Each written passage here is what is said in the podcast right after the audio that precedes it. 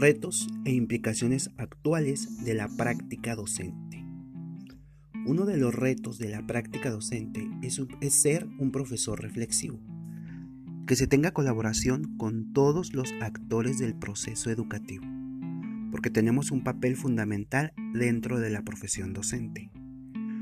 el uso de las tecnologías nos permite reorientar y buscar un objetivo en común ya que durante el último año ha sido nuestra herramienta de trabajo y ha modificado nuestra labor. Y en este sentido, ha sido el mayor reto a enfrentar. Sin embargo, hemos trabajado mediante la actualización constante enfocados hacia la generación de aprendizaje de nuestra